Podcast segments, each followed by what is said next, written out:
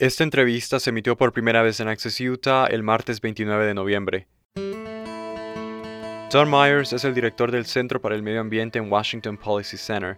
Su nuevo libro, Time to Think Small, es un llamado a la acción climática que examina las formas en que podemos aprovechar el poder creciente de los teléfonos inteligentes y otras tecnologías para convertirnos en administradores ambientales efectivos, para proteger a las especies amenazadas, reducir el riesgo del cambio climático y detener el plástico en los océanos. Usted explica en el libro que en el pasado el sistema político funcionaba.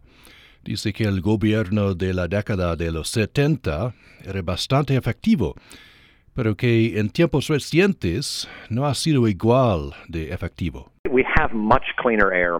Tenemos un aire mucho más limpio, un agua mucho más limpia que a principios de la década de 1970. Sin embargo, los desafíos que enfrentamos hoy en día son muy diferentes. Estos desafíos están mucho más distribuidos.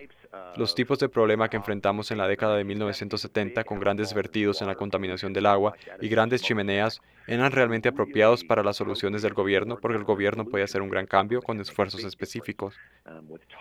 Ahora tenemos muchos pequeños aportes que se suman al daño ambiental. El plástico oceánico es algo en lo que la gente se preocupa porque todo el mundo pone un poco de CO2 en la atmósfera y el agregado tiene un gran impacto. Entonces es un problema distribuido y necesitamos una solución distribuida. También da un ejemplo en el libro sobre California, que enfrenta una escasez de energía, donde la empresa de servicios públicos envió mensajes de texto. Supongo que algo tan simple como un mensaje de texto puede ser efectivo. Este verano, cuando California enfrentaba una crisis energética, las temperaturas eran altas y se enfrentaban a apagones. California tiene muchas baterías que se usan para almacenar energía. Las cambian desde la mitad del día cuando el sol brilla hasta la noche cuando llega el pico. Pero a medida que se acercaba el pico se quedaron cortas. Entonces lo que decidieron hacer fue enviar un mensaje de texto a muchos consumidores residenciales y decir, miren, nos enfrentamos a apagones, conserven si pueden. En 15 minutos la demanda se redujo en 2.000 megavatios, el equivalente a toda la energía de las baterías que se usaban en California en ese momento, prácticamente sin costo alguno. Era solo un texto muy simple de muy baja tecnología y, sin embargo, tuvo un impacto enorme en un momento en que California enfrentaba apagones.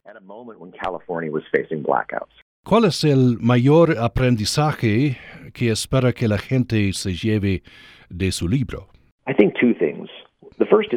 Pienso en dos um, cosas. La primera es la esperanza. Hay mucha gente desanimada por el medio ambiente al sentir que no estamos progresando como necesitamos y que la única esperanza es tratar de convencer a los políticos para que hagan lo necesario. Eso se vuelve muy frustrante.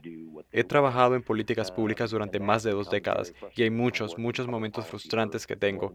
Pero quiero que la gente sepa que hay esperanza de que se está progresando mucho en algunos temas que parecían muy intratables no hace mucho tiempo. El segundo es el empoderamiento. Hemos visto a mucha gente tomando medidas realmente extremas, destruyendo el arte y haciendo cosas porque sienten que no tienen ningún otro poder.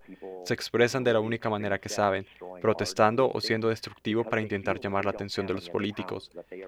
Ahora hay oportunidades donde no tienes que hacer eso, donde puedes resolver problemas directamente en tu propia casa o crear tecnologías que tienen el impacto en una escala más grande y que hacen un impacto verdaderamente global.